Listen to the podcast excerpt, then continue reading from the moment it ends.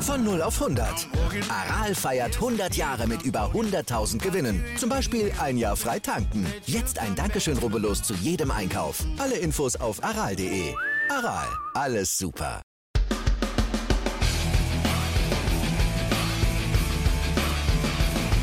Undrafted. Der Football-Podcast von Fans für Fans. Mit Finn, Tim und Tom.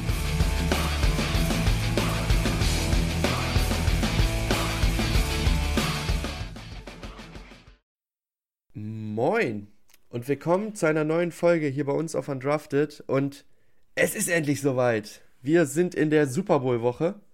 Äh, ah, ich habe ich hab herrlich Bock drauf.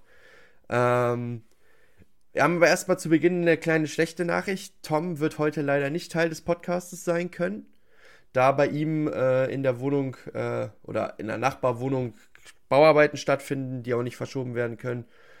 Und es leider kurzfristig nicht möglich war, einen Auswe Ausweichort zu finden. Deswegen machen das heute Finn und ich alleine, aber wir hoffen, dass es euch trotzdem genauso gut gefällt wie sonst auch. Wir werden ganz viel über den Super Bowl reden. Äh, und damit begrüße ich jetzt natürlich Finn. Wie geht's dir? Yippie Sehr gut. Äh, Super Bowl Woche ist tendenziell immer ein gutes und ein schlechtes Zeichen, weil es auf einer Seite der Super Bowl ist, auf der anderen Seite das letzte Footballspiel für erstmal wieder sechs, sieben Monate. Aber ähm, da muss man dann in dem Fall durch und die Offseason hält ja auch einiges bereit, von daher ist auf jeden Fall äh, Grund zur Vorfreude erstmal, würde ich sagen. Das ist vollkommen richtig. Ähm, bevor wir jetzt aber anfangen, ganz viel über den Super Bowl zu reden, werfen wir nochmal einen Blick zurück aufs letzte Wochenende. Da war der Pro Bowl, das All-Star-Spiel oder eher die All-Star-Spiele, wenn man so sagen möchte. Es gab ja auch relativ viele Minigames. Ähm, wollen jetzt da gar nicht so en Detail eine Analyse zu machen. Äh, mich interessiert einfach nur kurz Finn. Das neue Format mit dem Flag Football und auch, dass die ganzen Minispiele dann am Ende den Anfangsscore für das finale Flag Football Spiel mehr oder weniger erstellen. Wie hat es dir gefallen? Was ist dein Eindruck von dem neuen Pro Bowl Format, was die NFL uns präsentiert hat? Ähm, ja, also die Skill Challenges an sich haben sich ja jetzt nicht irgendwie groß verändert im Vergleich zu den letzten Jahren, würde ich behaupten. Von daher, ja, also ich fand es äh, bei, den, bei den Skill Challenges nicht so gut, wenn ich ehrlich bin, dass halt viele Sachen so vorher schon aufgezeichnet waren. Irgendwie fand ich, hat das so ein bisschen den Charme rausgenommen. Weiß ich auch nicht, mhm. ob das nur mein Eindruck ist oder ob das irgendwie auch der Tenor ist. Ähm, ja, aber das Spiel dann an sich, beziehungsweise die Art, wie das Spiel dann umgesetzt wurde im Flag Football Format, fand ich eigentlich ganz gut. Weil, wie gesagt, also die letzten Jahre dann das Footballspiel ohne Tackling und so weiter, keiner hatte Bock, sich zu verletzen wurde ja eh immer ein bisschen belächelt und ähm, das Flag-Football-Format an sich fand ich so jetzt tatsächlich ganz gut. Du wusstest, was du bekommst. Du konntest dich jetzt nicht drüber beschweren, irgendwie, dass nicht getackelt wurde, weil halt Flag-Football ohne Tackling ist. Du hast die Spieler mal gesehen ohne Helme. Also äh, an sich fand ich das eigentlich ganz, ganz gelungen, muss ich sagen. Ja, ich gehe da voll mit bei allem, was du gesagt hast. Ich fand es auch schade, dass das voraufgezeichnet wurde. Ähm, auch bei den Skill Challenges selber fand ich, da gab es Höhen und Tiefen. Es gab Skill Challenges, wo du richtig gemerkt hast, die geben da jetzt alles. Ich denke da zum Beispiel an dieses, äh, wo sie dieses, diesen Schlitten ziehen mussten. Die O- und D-Liner gegeneinander, da hatte ich schon das Gefühl, die geben da alle alles. Und dann gab es natürlich so Konsorten wie ein Stefan Dix bei Best Catch. Äh, was ich eigentlich den Auftritt, fand eigentlich fast schon eine Frechheit, wenn ich ehrlich bin, von Stefan Dix in dem ganzen Ding. War natürlich aus, in Anführungsstrichen, deutscher Sicht ganz gut, weil Armin Ra dadurch gewonnen hat. Ähm, ah, ich fand den Auftritt einfach lachhaft, sorry. Also, da gibt's auch, gab es auch gibt Leute, die vielleicht da deutlich motivierter an die ganze Geschichte rangegangen sind. Äh, aber du hast es richtig gesagt, das mit Flag Football, das, das hatte seinen Charme. Äh, auch, dass Peyton und Eli Manning gegenseitig die Coaches waren, das fand ich auch ganz geil. Mit dieser Brüderrivalität, die da nochmal so ein bisschen durchschwang. Ich weiß zwar nicht, was jetzt Snoop Dogg und Pete Davidson jeweils auf der Seiten, Sideline zu tun hatten, äh, aber das ist halt dann auch die NFL, die nimmt diese Leute da mit, damit die dann schön viel Insta-Stories machen und man das dann schön auch teilen kann und das ist dann Content. Und Ja. ja Pete Davidson hat uns, glaube ich, ein sehr schönes Meme beschert äh, mit der 69-Punktzahl für Stephon Dix und seinem Blick dazu. Also von daher schließen wir das Pro Bowl-Thema, würde ich mal sagen, jetzt damit ab. Nettes kleines Minigame, so kann es weitergehen. Äh, das weniger ernst nehmen, sondern mehr als Spaßveranstaltung sehen. Passt, denke ich. Dann sind natürlich einige Coaches gesigned worden wieder. Und in dem Fall waren das vor allem Defensive Coordinator. Äh, erstmal ganz kurz eine News, die wir hier schon hatten. Vic Fangio hat jetzt offiziell bestätigt, dass er Defensive Coordinator von Miami wird. Brauchen wir jetzt nicht weiter drüber reden. Aber über welchen Kandid einen Kandidaten, über den wir vielleicht ein bisschen ausführlicher kurz reden sollten, oder Finn zumindest mal ausführlich kurz seine Meinung sagen sollte. Brian Flores, der ehemalige Headcoach der Miami Dolphins, letztes Jahr dann äh, Linebacker-Coach gewesen bei den Pittsburgh Steelers, wird neuer Defensive Coordinator in Minnesota. Finn, dein Eindruck? Ja, der erste Eindruck ist erstmal durchweg positiv.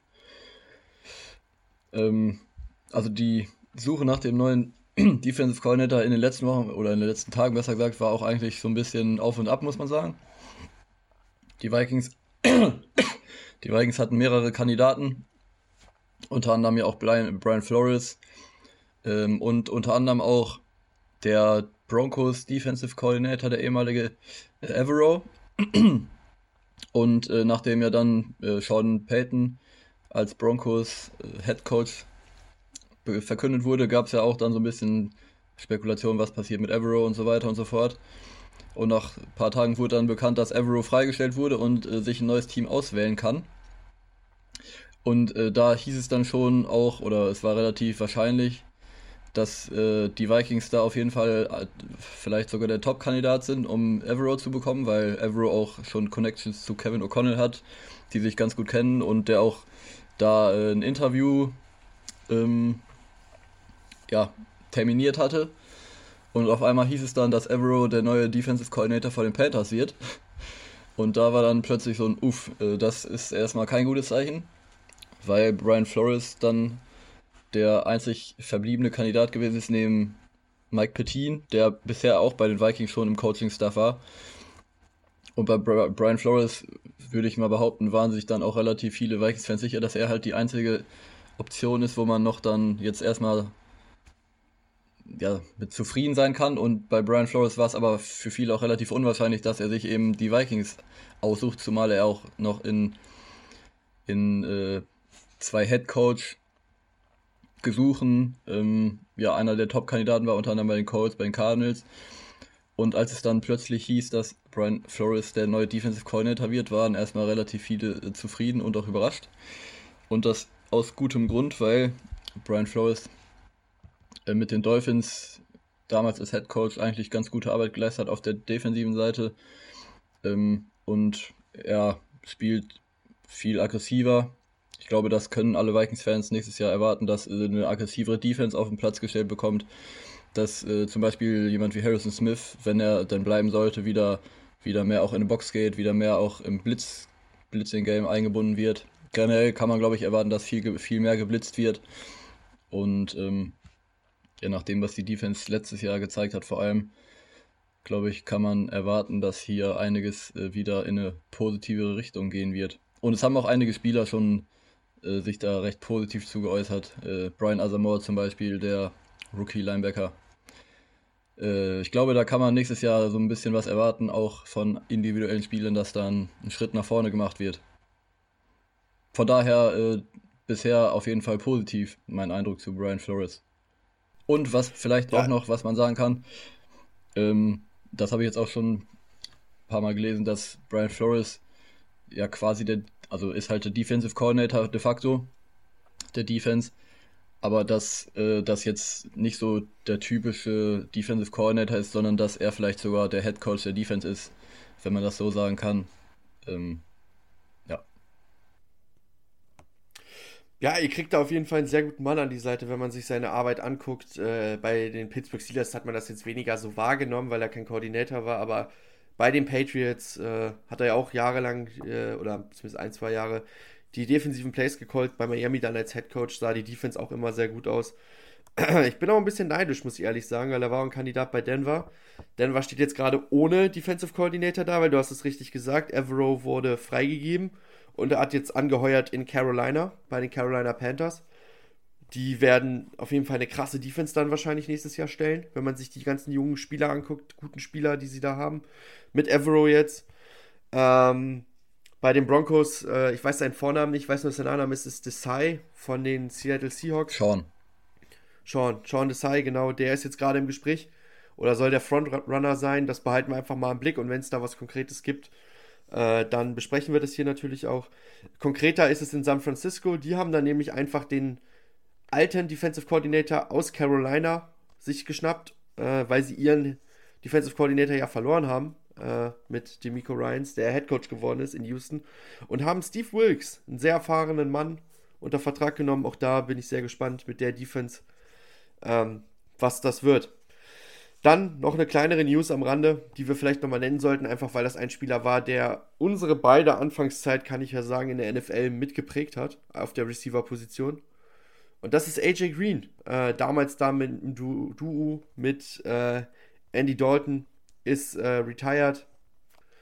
Wünsche ihm schönes Retirement. Ähm, so richtig die Arizona-Zeit erfolgreich war sie jetzt nicht. Und ist auch ein bisschen abgetaucht, finde ich, in der Zeit. Ich weiß nicht, wie du das siehst. Ähm, aber gerade die Zeit mit äh, Andy Dalton in Cincinnati, die war schon sehr erfolgreich. Und zwar ohne Titel, aber auf jeden Fall viele Spiele zusammen gewonnen und oft die Playoffs erreicht. Und dann wünsche ich ihm jetzt ein frohes Retirement. Ja, kann ich mich nur anschließen. Sehr gut. Äh, was, also Dann AJ Green natürlich bekannt für den einen, äh, für den einen Hail Mary Catch, wo er den Ball irgendwie noch so zweimal jongliert hat und dann gefangen hat. Zum Play, was glaube ich viele mit AJ Green verbinden. Ja, das ist richtig. Dann zur letzten News, wo, wir, wo es vielleicht nochmal ein bisschen kontroverser wird. Es ist auch keine richtige News in dem Sinne, aber es kam raus, dass ähm, von Insider äh, der NFL, ich weiß jetzt gar nicht genau, wer, wer das jetzt berichtet hat, aber ich glaube, es waren mehrere auch, dass Lamar Jackson und die Baltimore Ravens, ähm, also Lamar Jackson, der noch aktuell, muss man sagen, Quarterback der Baltimore Ravens, dessen Vertrag jetzt aber im Sommer ausläuft ähm, und sein Team äh, nicht 10 Millionen auseinander sein sollen, wenn es um das Gehalt geht, das garantierte Gehalt, nicht 20, nicht 50. Wir reden hier von anscheinend satten 100 Millionen US-Dollar, die die Vorstellung da auseinandergehen. Und siehst du eine Möglichkeit, dass die beiden Seiten sich noch in der Mitte treffen? Ich sehe sie nämlich jetzt mittlerweile absolut nicht mehr, wenn das wirklich stimmen sollte. Ja, also erstmal frage ich mich, wie die Konstellation aussieht. Angenommen, Spekulation, ähm, angenommen, die haben dem einen Fünfjahresvertrag angeboten. Das müsste ja bedeuten, dass sie pro Jahr 20 Millionen dann auseinander wären. Und ich kann mir vorstellen, dass Lamar dann in die Richtung 50 Millionen sich erhofft. Und dass sie die ja. Ravens ihm dann halt auch nur 30 bieten. Und 30 Millionen wäre halt auch schon eigentlich eine Frechheit als als Angebot für einen Lamar Jackson, wenn man ehrlich ist. Ähm, über 50 kann man jetzt streiten, ob es das wert ist, aber 30 Millionen, die kriegt ja selbst ein Geno Smith, wenn er einen neuen Vertrag bekommen sollte. Und äh, no disrespect gegen Geno Smith, aber Lamar ist dann ja auch nochmal ein anderes Level.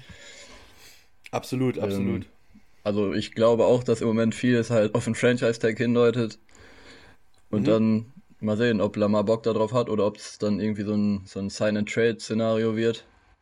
Im Moment äh, ist es auch für mich schwer vorstellbar, dass Lamar und die Ravens sich da auf einen langfristigen Vertrag einigen. Ich glaube, es macht für beide Seiten nicht Sinn, auf dem Franchise zu spielen.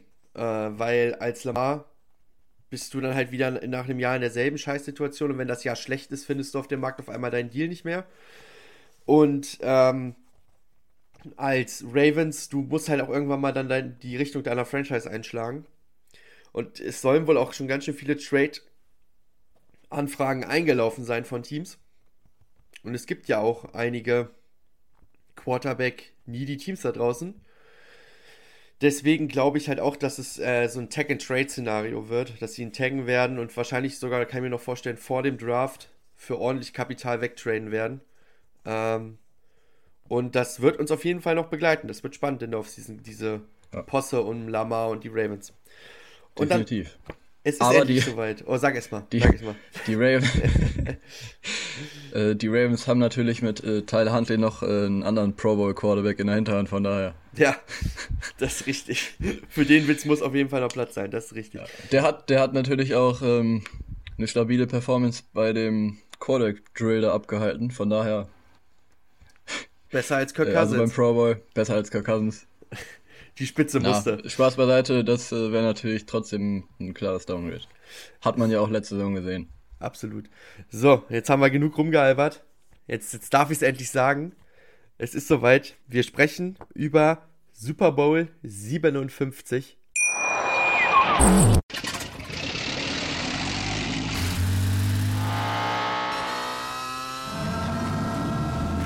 0 auf 100.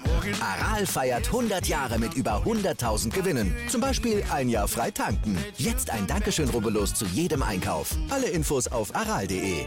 Aral, alles super.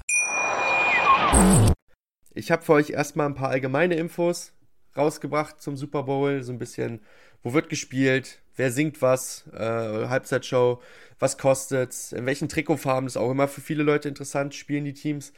Ähm, dann werden wir uns ein bisschen detaillierter die beiden Quarterbacks angucken. Danach, ihr kennt das Spielchen noch aus den anderen Playoffs-Spielen, Offense, Defense jeweils im direkten Duell. Und wir gucken heute tatsächlich auch auf die Special Teams. Also wir decken hier alle Level des Footballs ab für dieses Matchup, damit ihr bestens vorbereitet seid am Sonntag. Und vielleicht auch noch den einen oder anderen Fun Fact äh, oder Hintergrund-Insider-Infos äh, bei eurer Super Bowl Party droppen könnt. Ähm, Wäre auf jeden Fall interessant. Also, grundsätzlich erstmal, das Matchup ist die Kansas City Chiefs. Ähm, offiziell wird es gelesen, Kansas City Chiefs at Philadelphia Eagles, weil die Eagles das Heimrecht haben. Und die Eagles halt als Heimteam hatten natürlich auch die Trikotwahl und haben sich entschieden, in ihren grünen Heimtrikots zu spielen, während die Kansas City Chiefs jetzt in ihren weißen Auswärtstrikots spielen sollen. Dazu vielleicht auch ein kleiner Fun-Fact: Es gibt so einen kleinen Aberglauben. In den letzten Jahren hat es sich irgendwie etabliert, dass das Team, was die weißen Jerseys trägt, äh, deutlich häufiger gewinnt als das, was die farbigen Trikots trägt. Ähm, von daher vielleicht schon ein Hinweis. Auf der anderen Seite äh, gibt es ja auch immer die Madden-Prognose und wenn ich da nicht falsch informiert bin, war Madden, hat Madden auch gar nicht so einen schlechten Rekord in den letzten Jahren, wenn es darum geht, in ihrer Prognose den Sieger vorzusagen. Und die sagen einen deutlichen 31 zu 17 Sieg für die Eagles tatsächlich vor. Also ist, man kann in beide Richtungen mit dem Aberglauben argumentieren. Ähm, bei den Buchmachern ist Kansas City auf jeden Fall mit klar, kleiner Favorit, ganz knapp, mit 1,5 Punkten. Ähm, der Kickoff ist um 0.30 Uhr deutscher Zeit. Äh, ihr könnt von Sonntag, den 12.02. auf Montag, den 13.02. Ihr könnt das gucken äh, bei Pro7 oder bei The Zone oder wenn ihr habt im Game Pass. Das sind die drei Optionen in Deutschland. Ähm, gespielt wird in Glendale in Arizona äh, im State Farm Stadium. Äh, das ist, wenn ich es richtig im Kopf habe, ein Vorort von Phoenix, auf jeden Fall in der Nähe von Phoenix in Arizona. Ähm, genau, das ist die Heimstätte eigentlich, man hört es schon, der Arizona Cardinals. Kommen wir nochmal zu den Show-Musik-Acts, äh, zumindest den relevanten. Es gibt ja auch dann immer viele noch auf den Fanpartys davor, die habe ich jetzt nicht rausgeschrieben. Die Halftime-Show, äh, das ist schon länger bekannt, wird Rihanna machen. Wer mit ihr auftritt, das ist tatsächlich dieses Jahr noch bisher ein großes Geheimnis. Die letzten Jahre ist es ja immer so ein bisschen mit drumherum publik geworden. Wenn es einen einzelnen Künstler als Hauptshow-Act gab, wer da so nebenbei aufgetreten ist. Dieses Jahr wird so ein bisschen Geheimnis draus gemacht, also mal gucken, äh, was das dann wird. Ähm, die Nationalhymne wird Chris Stapleton singen. Ich persönlich gebe zu, dass ich ihn nicht kenne. Äh, Finn hat im Vorgespräch auch schon gesagt, dass er ihn auch nicht kennt, aber der Mann scheint erfolgreich zu sein in dem, was er macht. Der hat nämlich acht Grammys äh, gewinnen können. Und ähm, America the Beautiful, das wird ja auch immer vor dem Super Bowl gesungen, wird von Babyface gesungen. Auch da, keine Ahnung, wer hinter dieser Person steckt. Wir werden es sehen. Äh, falls ihr es wisst, schreibt es uns gerne mal in die Kommentare. Vielleicht noch zwei Fun Facts. Einmal zu den Ticketpreisen. Ähm, äh, du kannst im Super Bowl, das muss man vielleicht vorher erklären, dich nur auf eine sogenannte Lotterie bewerben. Das heißt, du äh, meldest dich an, ich möchte in dem Preissegment möchte ich gerne ein Ticket haben und entweder wirst du gezogen oder du hast halt Pech. In dieser Lotterie kostet das günstigste Ticket 600 Euro und auf dem Zweitmarkt werden diese Tickets äh, ungefähr für 5.000 bis 6.000 Dollar verkauft. Dollar natürlich, nicht Euro. Ähm, und die teuersten Tickets kann man ausgehen, dass sie jeweils das Zehnfache von dem günstigsten Ticket kosten. Und im Fernsehen wird das Spiel übertragen von Fox äh, im US-TV. Und für 30 Sekunden Werbung zahlt man dieses Jahr spektakuläre 7 Millionen US-Dollar. Finn, ich finde, äh, da könnten wir schon mal ein bisschen zusammenkratzen und undrafted Werbespot über zwei Minuten im Super Bowl schalten, oder findest du nicht? Definitiv. Das sollten wir auf jeden Fall machen. Dann vielleicht noch mal ein bisschen was zum direkten Vergleich der beiden Teams. Das Duell gab es in der NFL bisher zehnmal, ähm, tatsächlich noch nie im Super Bowl. Ist also auch eine Premiere. Der Rekord äh, in der Regular Season und Preseason zusammen ist ein 5 zu 5, also sehr ausgeglichen. Die letzte Begegnung war in der letzten Saison in der Woche 4 der Regular Season. Da gewannen die Chiefs mit 42 zu 30. Also auch ein sehr punktereiches Spiel. Würden wir, denke ich mal, auch hier wieder nehmen. Ähm, Kansas City hat zweimal den Super Bowl gewinnen können. Einmal Super Bowl 4, damals gegen die Minnesota Vikings tatsächlich. Ähm, und Super Bowl 54 gegen die 49ers. Und die Eagles haben ihn einmal gewinnen können, nämlich Super Bowl 52 gegen Tom Brady und die Patriots. Und wir kennen diesen Super Bowl alle wegen des Philly Specials. Vielleicht noch kurz zwei Sätze zu den Head Coaches, bevor wir zu den Quarterbacks kommen. Ähm, Head Coach der Eagles ist Nick Sirianni, der ist noch nicht so lange Head Coach, hat deswegen einen Rekord von 25 zu 12, was aber auch schon sehr erfolgreich ist. Ähm, Andy Reid hat, ist schon deutlich länger im Geschäft. Er hat einen Rekord von 207 zu 128 zu 1. Tatsächlich ein Unentschieden dabei in der ganzen Laufbahn. Ähm, und ist schon zweimal Super Bowl Champion als Trainer, davon einmal als Head Coach, einmal als Assistant Coach, nämlich 1999. Äh, nee, Quatsch. Anders. Und er war, äh, Fun Fact, vielleicht noch zu Andy Reid, er war 1999 bis 2012 der Head Coach der Philadelphia Eagles und ist danach äh, zu den Chiefs gewechselt. Also für ihn auch das Duell gegen die alte Liebe, wenn man so möchte. So, und dann kommen wir auch schon zum Quarterback-Duell, ähm, was natürlich heißt Jalen Hurts gegen Patrick Mahomes. Ähm, erstmal vielleicht ein paar interessante Stats zu den beiden. Jalen Hurts äh, hat 3701 Yards, Passing Yards, äh, hat 22 Touchdowns und 6 Interceptions. Mahomes, äh, was auch ein bisschen erwartbar ist, ist da deutlich höher, was einfach auch an der Spielweise von Hurts liegt, die auch sehr auf das über das eigene Laufspiel kommt. Ähm, und generell, dass die Eagles halt ein Team sind, was viel mehr läuft als die, die Chiefs. Äh, aber Mahomes Zahlen sind 5250 Yards, äh, 41 Touchdowns und 12 Interceptions. Allein das unterstreicht, warum Mahomes der Frontrunner auf den MVP Award ist. Die Awards, die ja auch am Ende dieser Woche vergeben werden, über die wir dann nächste Woche sprechen werden, wenn sie vergeben sind. Ähm, Big Time Throws sind bei Hurts knapp 3% seiner Plays, bei Mahomes sind es sogar 4. Das ist im NFL-Vergleich sogar sehr gut. Äh, und Turnover-Worthy Plays bei Hurts sind es 1,91. Also auch wichtig, dass der Wert immer unter den Big Time Throws ist. Und bei Mahomes sind es 2,24. Wenn wir uns jetzt nochmal so ein bisschen die Spielweise der beiden Quarterbacks angucken, ähm, Jalen Hurts erstmal, so was ich für mich analysiert habe, er kann auch als Runner, das ist kein Geheimnis, sehr gefährlich werden und er zwingt dadurch, dass diese Gefahr steht, auch oft eine vollere Box. Ähm, also das, die Box, für die, die das nicht verstehen, ähm, ist der Bereich, wo die O-Line steht, wie viele Defense-Spieler ziehst du da rein. Das heißt, wie viele Spieler im Umkehrschluss nimmst du weg von den Receivern weiter außen. Das heißt, du kannst dann vielleicht keine Doppeldeckungen machen gegen die besseren Receiver, sondern alles in One-on-One-Matchups. Ähm, das passiert dadurch auch. Es gibt viele One-on-One-Matchups für seine Receiver, Devonta Smith und, und AJ Brown. Ähm, er ist die Nummer 1 bei Passen on the Run, also wenn er aus dem Laufen wirft. Laufen wirft, genau ist richtig.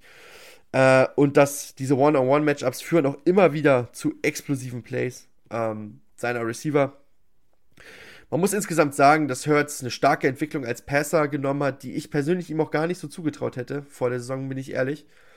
Äh, und deswegen das Gesamtpaket auf jeden Fall stimmt und äh, vielleicht auch noch mal eine Expertenmeinung dazu. Adrian Franke, äh, den kennen die deutschen Footballfans eigentlich alle, bezeichnet ihn als Treiber dieser Offense. Also ganz wichtiger Faktor.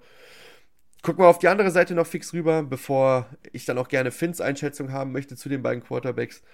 Ähm, zu Patrick Mahomes, der trotz dem Hillverlust ist mein erster Punkt hier, gelingen ihm immer noch die Big Plays und vielleicht sogar öfter als äh, letztes Jahr im Passspiel. Ähm, auffällig ist, dass er dieses Jahr deutlich eher dazu neigt, äh, ähm, ein Pocket Passer zu sein, äh, aber Pocket Passer wird ihm eigentlich nicht gerecht, aber aus der Pocket ähm, zu werfen und weniger zu scramblen, da war das, das Scramblen war tatsächlich im, in den letzten Jahren deutlich mehr. Da ist aber trotzdem immer noch eine Gefahr äh, und kann das Spiel auch an sich reißen und insgesamt ist er auch ein sehr kreativer Spieler, also diese Mahomes Magic, äh, die ich hier im Podcast schon öfter mal erwähnt habe, was er da für Plays teilweise macht. Leider auch zu meinem Ärgernis öfter mal gegen meine Denver Broncos. Ähm, das ist schon sehr gut. Und äh, für mich ist er als auf Quarterback das beste Gesamtpaket der Liga. Und deswegen ist meine Einschätzung, dass dieses Duell an Patrick Mahomes geht. Wenn auch nicht krass deutlich, aber schon so, dass ich sage, da ist schon ein Abstand zwischen den beiden. Wie siehst du das denn, Finn?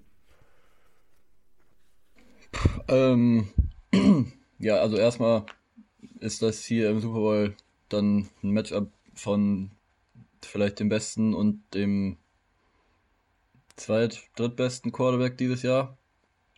Also in der Hinsicht auf jeden Fall äh, Best gegen Best. Von daher kann man sich hier definitiv, glaube ich, auf ein tolles Spiel freuen. Ähm, natürlich sind die Quarterbacks nicht die einzigen Faktoren, die jetzt hier das Spiel entscheiden, weil beide Teams natürlich ähm, weil beide Teams natürlich äh, dann auch irgendwo den Quarterbacks so ein bisschen noch den Rücken geben. Äh, bei beiden sieht das Ganze dann ein bisschen anders aus. Da kommen wir vielleicht dann gleich nochmal, nicht nur vielleicht, sondern kommen wir gleich nochmal zu, äh, wenn wir dann über die jeweiligen Matchups zwischen der Offense und der Defense sprechen. Grundsätzlich glaube ich, dass äh, Patrick Mahomes halt der, der Quarterback ist, der, der halt mehr individuell machen muss. Bei, bei Jalen Hurts wird auch ihm viel, viel erleichtert durch äh, eben seine, seine Mitspieler und die Qualität von seinen Teammates, die auf allen Ebenen äh, nochmal auf einem anderen Niveau ist und dass eben die individuelle Performance und die individuelle, individuelle Qualität von Mahomes nochmal natürlich raussticht. Ähm, nicht umsonst ist ja Patrick Mahomes auch der klare Favorit für einen MVP außer für dich.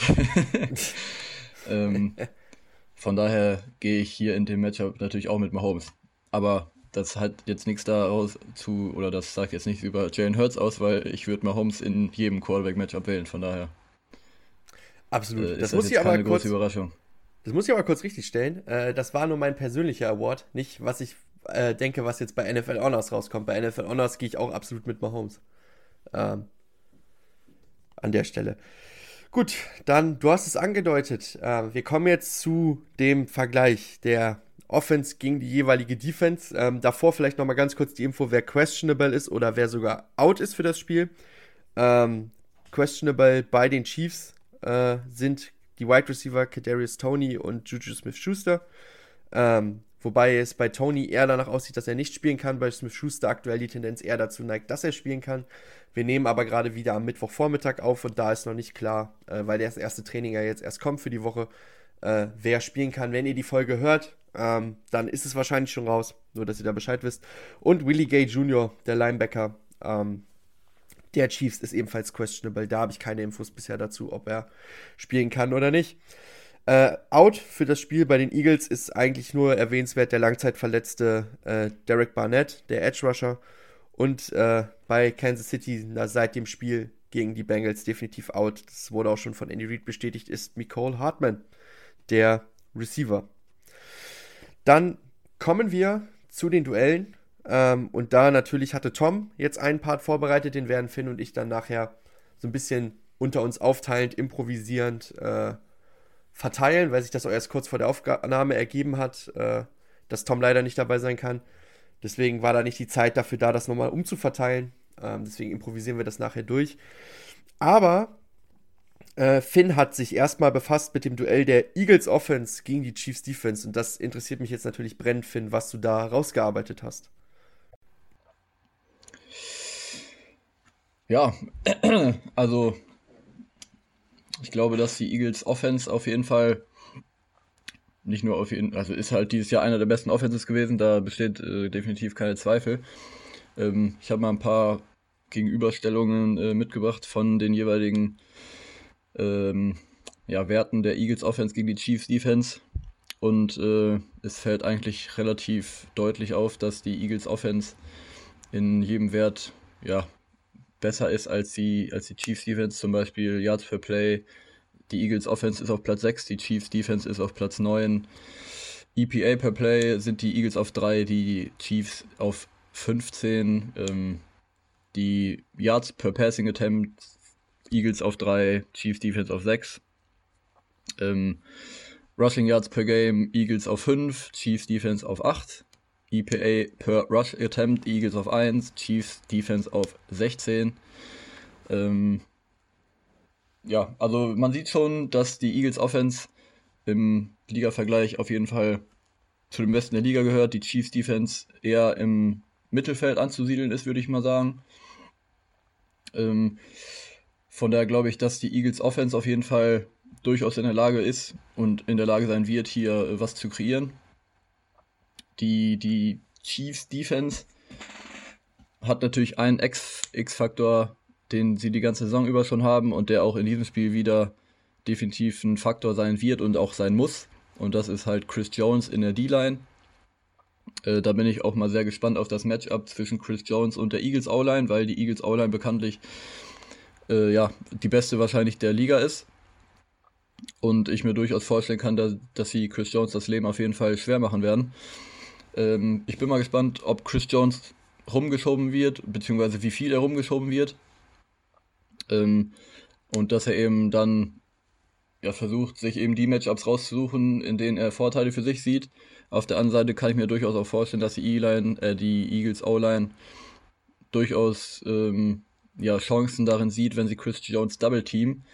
Das haben sie zum Beispiel gegen die Giants und gegen Dexter Rollins äh, in der Divisional Round gemacht.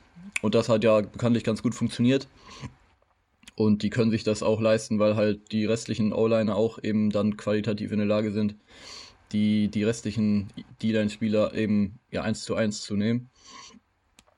Ähm, man muss aber auch sagen, dass die Chiefs äh, durchaus auch in der Lage sind, äh, anderweitig Pressure zu kreieren. Die rangieren nämlich auf Platz 3 in Pressures mit äh, über 300, mit 302 um genau zu sein, und auf Platz 2 in Sex mit 55. Ähm, von daher auch durchaus in der Lage, äh, gegen, gegen den Quarterback eben Pressure zu kreieren. Wie gesagt, das wird definitiv eines der Matchups, die hier relevant sind gegen die, gegen die O-Line der, der Eagles. Da sehe ich aber tendenziell durchaus auch dann den Vorteil schon auf der Seite äh, oder auf Seiten der Eagles O-Line, muss man sagen. Weil halt die Eagles O-Line die beste der Liga ist, wie schon gesagt, und die Chiefs Defense halt bisher wenig Offensive Lines gesehen hat, die eben so eine Qualität haben wie die, wie die, wie die Eagles. Ähm, ja, der zweite natürlich relevante Faktor ist dann eben das Passspiel. Äh, einmal mit AJ Brown und Devontae Smith haben die Eagles natürlich vielleicht das beste Receiver-Tandem dieses Jahr ähm, und sind eben durchaus in der Lage, immer mal wieder auch dann im Passspiel zu kreieren. Äh, besonders der Trade für AJ Brown war natürlich ja, einer der Faktoren, warum die Offense der Eagles sich maßgeblich ins Positive verändert hat und warum die Offense auch ja, viel, viel besser funktioniert. Ähm, AJ Brown hat nämlich nach Devonta Adams die zweitmeisten äh, tiefen Touchdowns gefangen, also ist durchaus auch eine Gefahr für, für Big Plays, was dann auch Jalen Hurts eben dazu verholfen hat, einer der besten Deep-Passer, was heißt einer der besten, auf jeden Fall einen riesigen Schritt zu machen im, im Deep-Passing-Game. Ähm, von daher auch hier gespannt, wie die Chiefs das angehen werden, um eben die Gefahr von, von Big Plays zu verhindern. Ich kann mir vorstellen, dass die Chiefs viel mit zwei tiefen Safeties agieren werden, ähm, was sie auch schon in ja, die Saison über relativ viel machen, ähm, um da eben dann zu verhindern, dass die Eagles mit, mit ja, Big Plays im Passspiel äh, großen Erfolg haben werden. Was dann natürlich aber auch im Umkehrschluss bedeuten könnte, dass ähm, ja, die, die Box nicht so tief oder nicht so gestackt wird, würde man jetzt sagen. Äh, Im Deutschen, wie sagt man, äh, die Box wird nicht so. Ähm, hilf mir mal schnell. Äh, nicht so ähm, vollgestellt, würde ich jetzt sagen. Nicht so vollgestellt, das ist es. äh, was dann natürlich dazu führen könnte, dass die Eagles im, im, im Running Game äh, hier Erfolg haben könnten. Zumal natürlich einmal mit, mit den Running Backs, mit Miles Sanders, mit, mit Kenneth Gainwell, Aber natürlich auch ähm, mit Jalen Hurts, der im, im Rushing Game immer mal wieder Erfolg hat und auch Erfolg haben wird. Von daher glaube ich, dass äh, das hier auf jeden Fall interessant wird zu beobachten, wie die Chiefs das angehen werden und wie die Eagles dann dementsprechend kontern. Ein weiterer X-Faktor ist natürlich Dallas Goddard, der Tight End. Äh, sofern die Chiefs eben das hinkriegen, vielleicht die Receiver aus dem, aus dem Spiel nehmen wird, ist jetzt ein bisschen groß gefasst. Das wird sicherlich nicht so leicht äh, ja, gelingen. Aber wenn die zumindest das äh, hinkriegen, die Big Plays so ein bisschen in Schach zu halten, dass dann eben Dallas Goddard, der Tight End, auch eine, eine Waffe sein kann. Äh, mit, mit Nick Bolton und mit Willie Gay haben die Chiefs natürlich auch zwei Linebacker, die durchaus Qualität besitzen. Äh, Dallas Goddard aber nichtsdestotrotz auch einer der besseren Titans in der Liga, der auch immer mal wieder ein Passspiel Gefahr generieren kann. Ähm, ja, alles in allem glaube ich, dass dann doch aber die Eagles äh, das Matchup gewinnen sollten. Von daher sehe ich hier doch äh, dann doch den Vorteil für die Eagles, weil, und das ist glaube ich der relevanteste X-Faktor von allem, den ich eben angesprochen habe, ähm, die Eagles in der Lage sein sollten, Chris Jones eben so ein bisschen in Schach zu halten, um eben dann den Pressure möglichst äh, zu möglichst gering zu halten. Von daher sehe ich hier den Vorteil dann doch bei den Eagles. Da gehe ich komplett mit. Ähm, war sehr schön alles analysiert. Äh, dieser Chris Jones-Faktor, der hat sich ja im Championship-Game nochmal gezeigt, wie wichtig Chris Jones für diese Defense ist. Äh, die Eagles können eigentlich mit jedem O-Liner, den sie da haben, ihn rausnehmen finde ich. Äh, das ist die beste O-Line meiner Meinung nach dieser Liga. Ähm, die zweitbeste kommt gleich noch im, im nächsten Part. Ähm, und ich glaube halt, dass dieses Duell an der Line ganz entscheidend sein wird für alles, was damit verknüpft ist. Wenn du das gewinnst als Eagles sich, dann kannst du das Laufspiel etablieren, dann müssen sie die Box voll machen, dann kriegst du die 1 gegen 1 Duelle. Und äh, ich sehe bei den Chiefs jetzt nicht so die kranken Lockdown-Corner, wenn ich ehrlich bin, wo ich jetzt das Gefühl habe, okay, das ist so Revis Island Style. Da ist einer von den beiden Receivern auf jeden Fall rausgenommen für das ganze Spiel. Äh, das sehe ich bei den äh, Chiefs einfach nicht. Sie haben sehr gute Corner, aber die, zum Beispiel McDuffie haben wir ja auch gesagt, das ist vor, vor der Saison, das ist der beste Zone Corner der, des Drafts und nicht der beste Man-to-Man. -Man. Und äh, deswegen gehe ich ja auch mit der Eagles Offense in dem Matchup. Ganz klar. Für mich. Was vielleicht ganz cool wird, wenn, wenn tatsächlich die Chiefs Offense, zu der wir jetzt kommen, sich auch da gut durchsetzen kann, weil dann ist das wahrscheinlich ein sehr punktereiches Spiel, was uns allen, glaube ich, was wir alle, glaube ich, sehr hoffen. Weil es ist immer schade, wenn der Super Bowl dann so ein 13 zu 3 wird. Äh, hatten wir ja auch schon in den letzten Jahren. Ähm, ist vielleicht dann auch, lebt dann von der Spannung, aber ist natürlich nicht so unterhaltsam.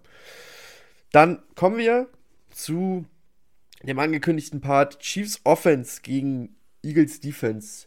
Willst du einfach nochmal anfangen mit deinen Notizen, Finn, und ich ergänze dann, was ich noch bei mir habe? Ich habe vor allem Key-Match-Ups tatsächlich jetzt auf die Schnelle rausgeschrieben. Ähm, ja, mein PC lädt gerade. Ich kann gerade nicht über mein Dokument zugreifen. Fang du erstmal an, ich ergänze dann gleich. Ja, also wie gesagt, ich habe mich jetzt vor allem auf Key-Matchups konzentriert, äh, weniger auf die Statistiken dahinter. Äh, also auch hier ist das Key-Matchup für mich ganz klar diese starke Eagles-Line gegen die sehr gute Offensive-Line der der Chiefs. Ähm, die Eagles ja nun wirklich eine krasse Rotation äh, im Pass Rush. Äh, trotz Ausfällen wie einem Derek Barnett, äh, mit Quinn, mit Reddick äh, und, wie, und so weiter, Sweat, haben die ja wirklich echt eine, einen krassen Druck auf den Quarterback, können sie da generieren. Und das wird ganz wichtig sein, weil die Chiefs im Vergleich äh, zu den äh, Eagles eher ein Team sind, was sich eher über das Passspiel etabliert. Klar, ein Mahomes äh, als, als Runner ist auch nicht zu unterschätzen. Ähm, aber das Passspiel ist natürlich in meinen Augen viel wichtiger für Kansas City und für diese Identität dieser Offense. Deswegen wird es ganz wichtig sein, den Druck von Mahomes möglichst versuchen wegzunehmen. Ähm, die Eagles werden aber wahrscheinlich auch gar nicht die Box so wirklich vollstellen, ähm, weil sie halt wissen, dass sie mit diesen vier Leuten da vorne schon ganz schön Druck kreieren können und auch trotzdem werden ähm, und sich dann eher auf die Coverage konzentrieren werden. Und auch da wird es, glaube ich, für mich bei den Eagles drauf ankommen, diese Big Plays wegzunehmen. Äh, ich kann mir auch hier vorstellen, dass die Safeties wirklich sehr hoch stehen, äh, wenig runtergezogen werden, einfach um diese Big Play Ability von Mahomes möglichst klein zu halten. Ähm, dann wird natürlich das Duell zwischen Kelsey und Edwards, äh, dem Linebacker, also Edwards der Linebacker, äh, der Eagles, für mich eins der Schlüsselduelle. Travis Kelsey, auch mit den Ausfällen und den drohenden Ausfällen der Receiver, äh, ist und bleibt äh, Patrick Mahomes wichtigste Anspielstation im Passspiel. Und wenn man den rausnehmen kann als Eagles Defense, äh, dann hat man natürlich auch schon einen Großteil von Mahomes äh, Waffenarsenal platt gemacht. Ähm, dann habe ich hier noch äh, einen Punkt, äh, der mir ein bisschen Bauchschmerzen machen würde aus Sicht der Chiefs, und das ist halt einfach die Wide Receiver Lage. Ähm, auch wenn du Mahomes da als Quarterback hast und der kann einfach jeden besser machen. Es ist halt wirklich eine schwierige Lage, wenn jetzt Juju doch nicht fit wird und Juju und Tony ausfallen und du im Endeffekt mit Waldes Scanling und Sky Moore auf, als 1 und 2 reingehst. Das ist schon ärgerlich, weil die äh, Eagles auf der anderen Seite da wirklich äh, mit Bradbury und Slay ein gutes Cornerback-Duo haben, ähm, die da wirklich äh, einiges auch an, an Lockdown-Ability haben, äh, was mir ja gerade bei den äh, Chiefs so ein bisschen gefehlt hat. Äh, das, das Gefühl habe ich bei Bradbury und bei Slay eher, dass die auch in einem 1 gegen 1 Matchup einen Receiver das ganze Spiel rausnehmen können. Und dann wird Kelsey halt umso mehr ein Faktor und umso mehr ein Spieler ein Faktor ist, umso besser kannst du ihn rausnehmen. Ähm, nichtsdestotrotz, und das ist der letzte Punkt, der mich auch dann zu meiner Conclusio führt, wie man so schön sagt, Mahomes wird halt einfach wahrscheinlich wieder ein gutes Spiel haben, wird das Spiel im Zweifel an sich reißen, auch mit Laufspiel.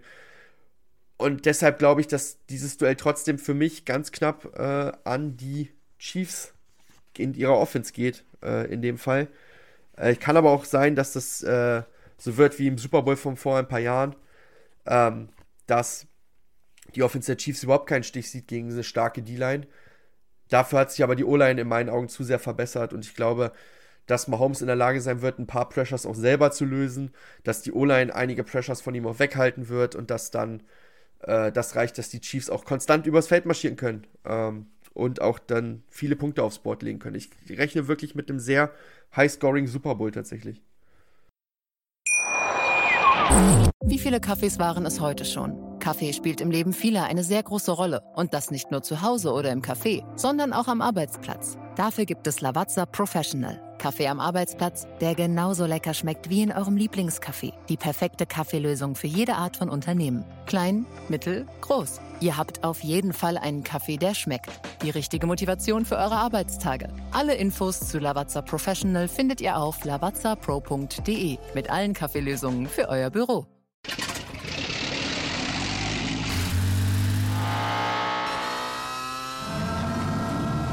Von 0 auf 100. Aral feiert 100 Jahre mit über 100.000 Gewinnen. Zum Beispiel ein Jahr frei tanken. Jetzt ein Dankeschön, rubbellos zu jedem Einkauf. Alle Infos auf aral.de. Aral, alles super. Ja, also dem kann ich mich auch nur anschließen. Das wird auf jeden Fall, glaube ich, ein punktreiches Spiel. Was dann durchaus natürlich auch die Attraktivität des Spiels äh, erhöht.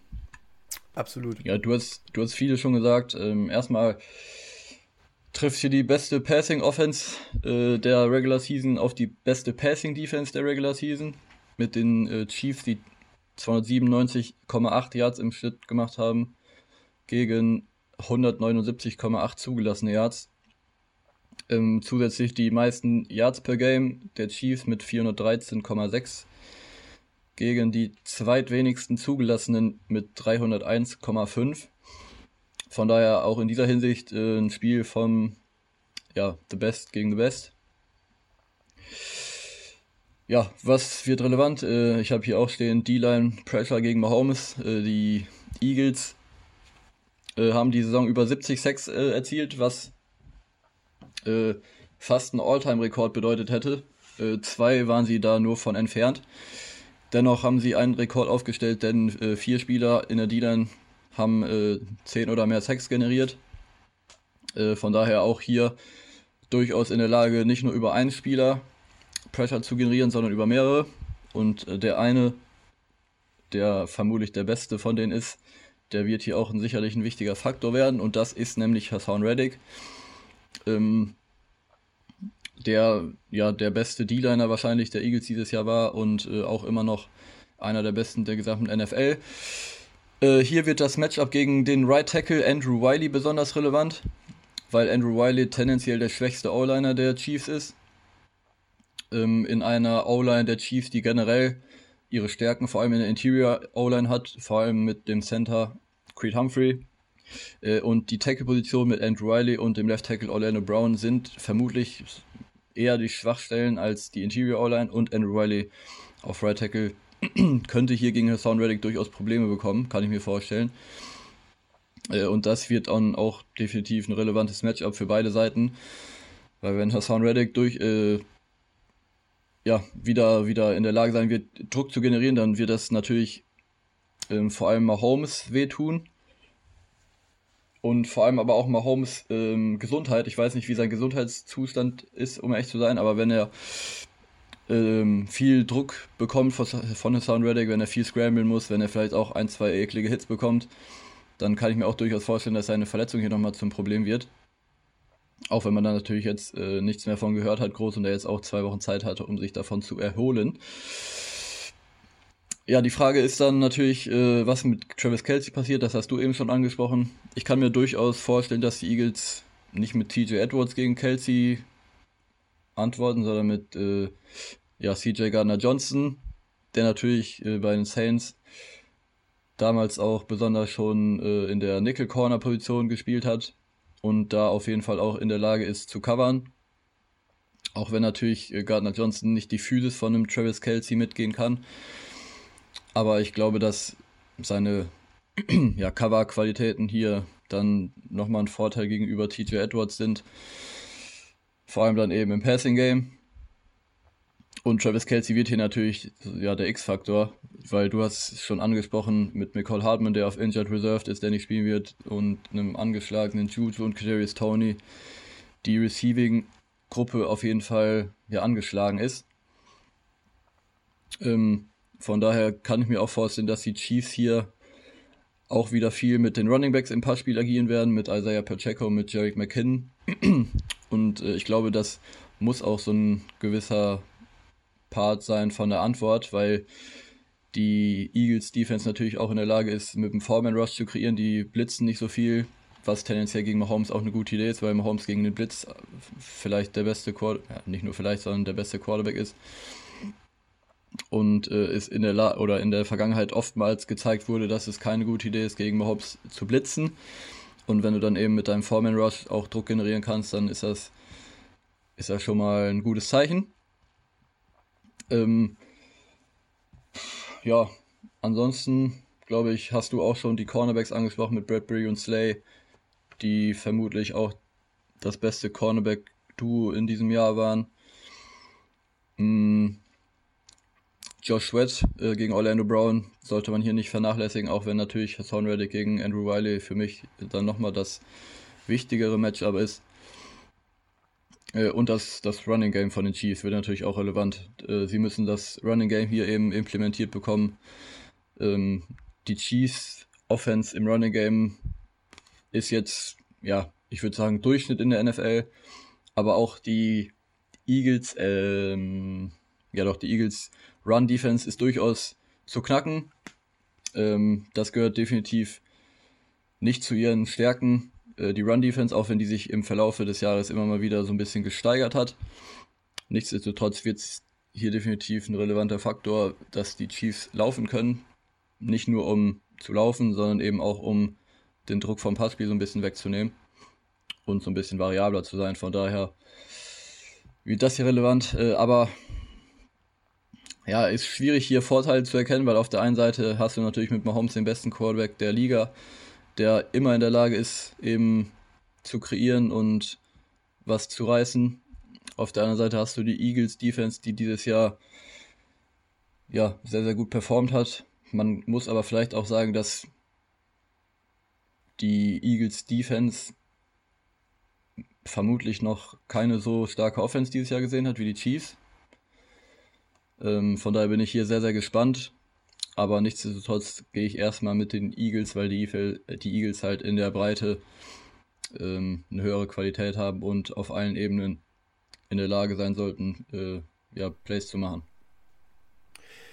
Ja, äh, da gehen wir dann in dem Fall dann tatsächlich auseinander. Ähm, aber äh, das ist ja auch das Schöne bei so einem Super Bowl, dass es da so eng ist, dass man auch teilweise dann leicht auseinander tendiert. Ähm, was mich noch interessiert, denkst du, Clyde Edwards, Hilaire, äh, der Running Back, wird eine Rolle spielen? Ist ja offiziell aktiviert worden wieder jetzt zu Beginn der Trainingswoche. Nach langer Kann ich mir Verletzung. Nicht vorstellen, ehrlich gesagt.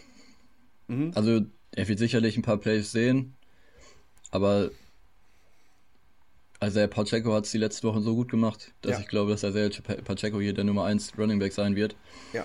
Und äh, auch Jarek McKinnon wird hier dann im Passspiel besonders noch über, über einem äh, Clyde Edwards Hilaire eingesetzt. Also ich kann mir vorstellen, dass Clyde Edwards Hilaire hier äh, definitiv ein paar Plays sehen wird, aber dass er dann eher äh, nur ein Rotations-Running Back sehen, sein wird, dieses Spiel. Ich kann mir ihn vor allem in so Short-Yardage-Situationen vorstellen, weil von den dreien ist er noch der Erste, der so, so vom Körperbau her das lösen kann. Pacheco und McKinnon sind beides eher Third-Down-Backs, äh, Receiving-Backs, die äh, auch da natürlich eine enorme Waffe sind, aber die, wenn es jetzt so um ein Yard erkämpfen geht, da gar nicht so, finde ich, die Qualitäten haben. Und da finde ich, hat Clyde, Clyde Edwards Hilaire die schon eher. Das ist auch die einzige Rolle, in der ich ihn so sehe. Also ich kann mir vorstellen, deswegen gar nicht sehen, solange das Laufspiel mit Pacheco und McKinnon funktioniert. Solange das funktioniert, kann ich mir auch vorstellen, deswegen gar nicht sehen, weil du hast keinen Grund, ihn dann reinzuwerfen. Ähm, ich bleib, bleib dennoch dabei, dass ich glaube, dass die Chiefs Offense auch genug Lösungen finden kann gegen diese Eagles Defense. Dann werden wir nochmal ein bisschen nerdiger zum Abschluss äh, und gucken nochmal auf die Special Teams. Tatsächlich, ich finde, ein unterschätzter Bereich im American Football.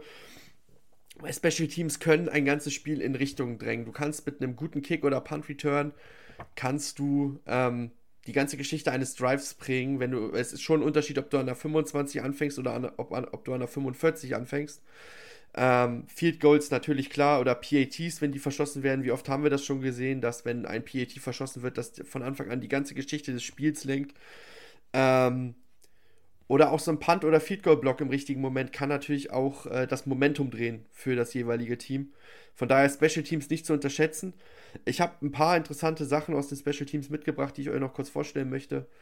Ähm, wem das jetzt zu nerdig ist, weil er noch nicht so lange beim Football dabei ist, äh, kann den Part auch, auch skippen. Äh, aber ich habe das, wie gesagt, für euch jetzt mal ein bisschen mitgebracht. Gucken wir uns mal als erstes an äh, die Kicker. Äh, bei Kansas City ist es Harrison Butker, bei den Philadelphia Eagles ist es Jake Elliott. Ähm, Butker in der regulären Saison 18 von 24 Field Goals gemacht. Äh, man muss auch zusagen, dass er auch eine längere Zeit raus war, verletzt über zwei, drei Spiele. Ähm, er hat drei von sieben Field Goals über 50 Yards gemacht und 38 von 41 Extrapunkten insgesamt auf die Saison gesehen.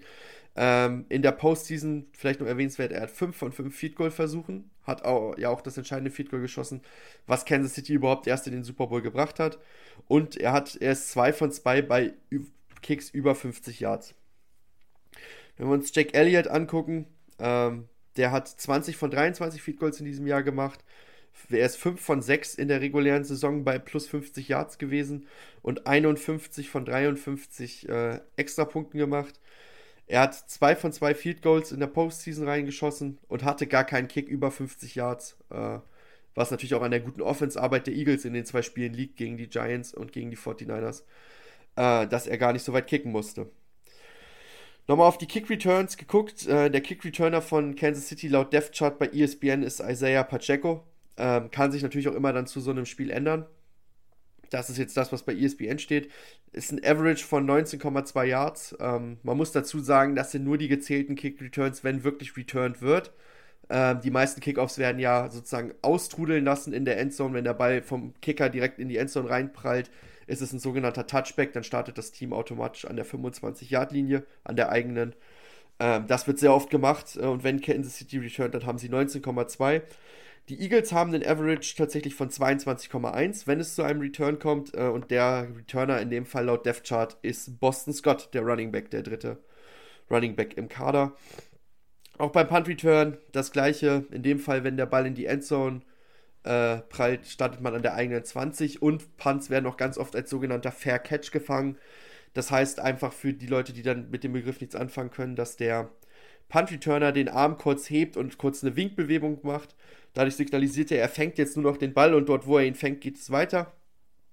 Ähm und er verzichtet dann sozusagen auf den Return. Das kann man hier sagen.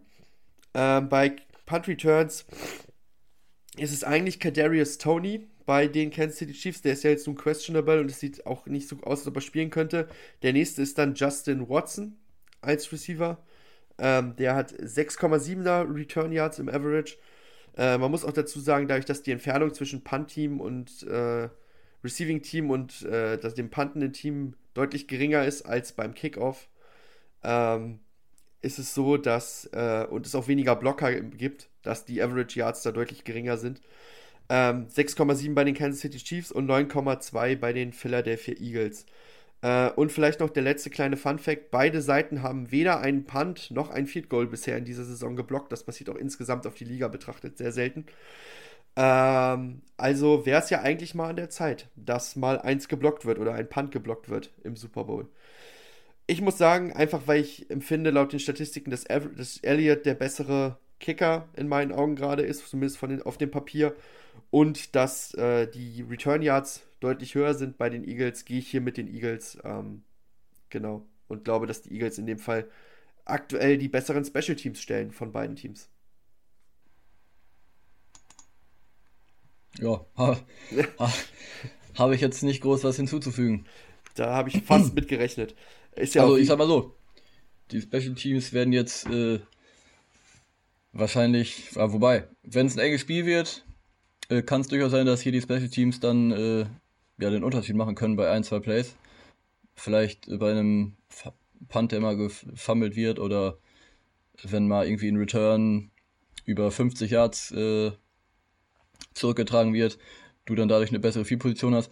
Also ich glaube, dass die Special Teams jetzt natürlich an sich nicht groß äh, die Richtung des Spiels beeinflussen werden, aber dass einzelne Special Teams Plays hier durchaus dann äh, eine Relevanz haben können. Ja, da gehe ich voll mit. Man muss aber sagen, die Chance besteht natürlich trotzdem, dass sie es machen können. Man siehe, erinnere sich an den Kickoff-Return, Touchdown der. Waren das die Saints? Ich glaube, das waren die Saints. Äh, wenn die, die haben einen Onside-Kick gemacht, das war's. Ein Onside-Kick äh, direkt am Anfang der zweiten Halbzeit gegen die Colts vor, boah, es ist schon zwölf Jahre her tatsächlich, 2011. Ähm, der dann den ganzen Charakter des Spiels gedreht hat zugunsten der Saints. Also die Special Teams können auch tatsächlich äh, einen Einfluss haben, deswegen sollte man sie nicht vernachlässigen. Ähm, in meisten Fällen bei so krassen Matchups zwischen Offense und Defense haben sie den aber meistens eher nicht. Und man muss auch sagen, dass beide auch sehr gute Special Teams spielen. Also auch die, die Fehlerquote bei Special Teams bei beiden ist wirklich sehr gering. Ähm, deswegen umso dramatischer, wenn jetzt eine Seite da wirklich einen krassen kapitalen Fehler machen würde, wie du hast es gesagt, einen Ball fummeln oder einen Field Goal in einer entscheidenden Situation verschießen. Jetzt kommen wir zum Allerwichtigsten zum Abschluss der Folge. Ähm, dem Tipp. Finn, ich überlasse dir den Vortritt äh, und dann erkläre ich noch was zur Konstellation bei uns im Tippspiel zwischen mir und Tom. Aber sag du erstmal völlig frei raus, wer gewinnt das Spiel? Die Eagles oder die Chiefs? Wer jetzt gut zugehört hat, der hat sicherlich festgestellt, dass ich sowohl die Offense als auch die Defense der Chiefs so ein bisschen im Vorteil sehe. Von daher würde es jetzt wenig Sinn ergeben, wenn ich auf die Eagles äh, wenn ich auf die Chiefs setze. Deswegen geht mein Tipp hier auch mit den Eagles, ähm, auch wenn ich auch wenn ich äh, den Chiefs so ein bisschen eher die Daumen drücke, wenn ich ehrlich bin. Aber ich gehe mit den Eagles. Also du siehst die Chiefs im Nachteil auf beiden Seiten so rum. Ähm, Was habe genau. ich gesagt? Du hast gesagt, dass du sie im Vorteil siehst. Nee, nee, ich meine natürlich die Eagles im Vorteil. Du hast einfach nochmal noch richtig gesagt, damit wir die Zuhörer jetzt hier nicht verwirren.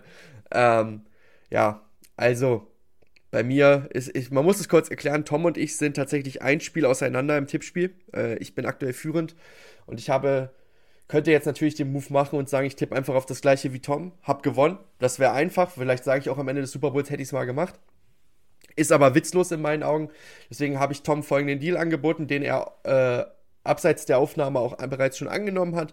Und zwar, dass ich äh, mir eins aussuche, da ich der Führende bin äh, und er genau das Gegenteil nimmt und der Gewinner, weil wenn er gewinnt, wäre er ja punktgleich mit mir, gewinnt dann das Tippspiel.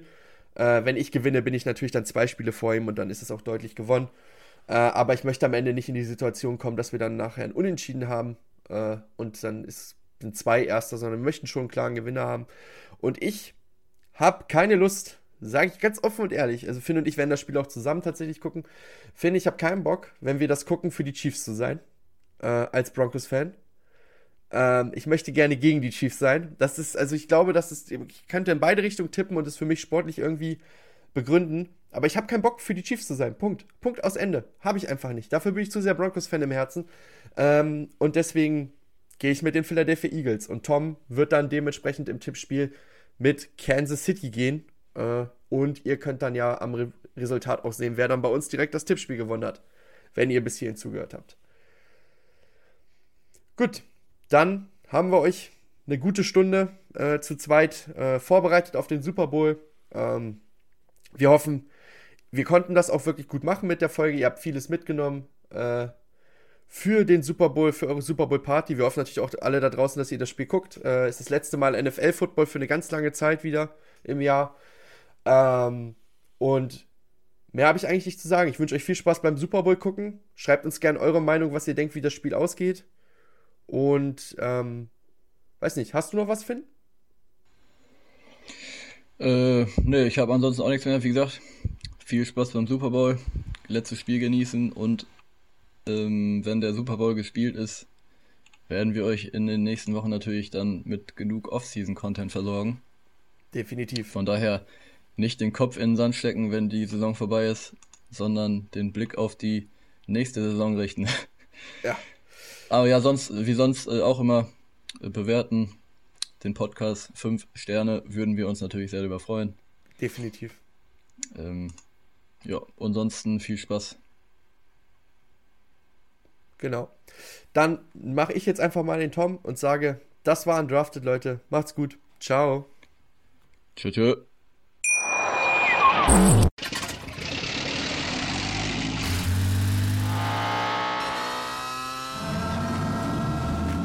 Auf 100.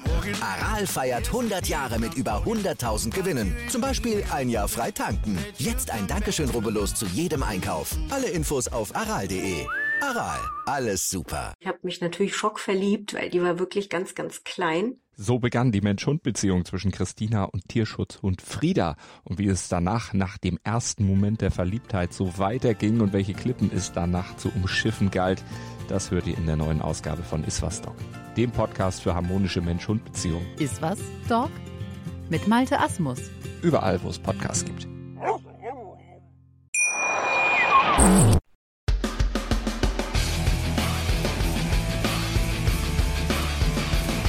Undrafted. Der Football-Podcast von Fans für Fans.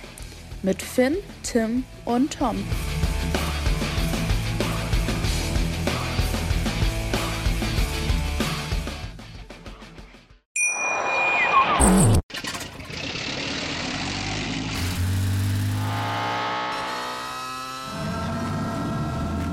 Auf 100.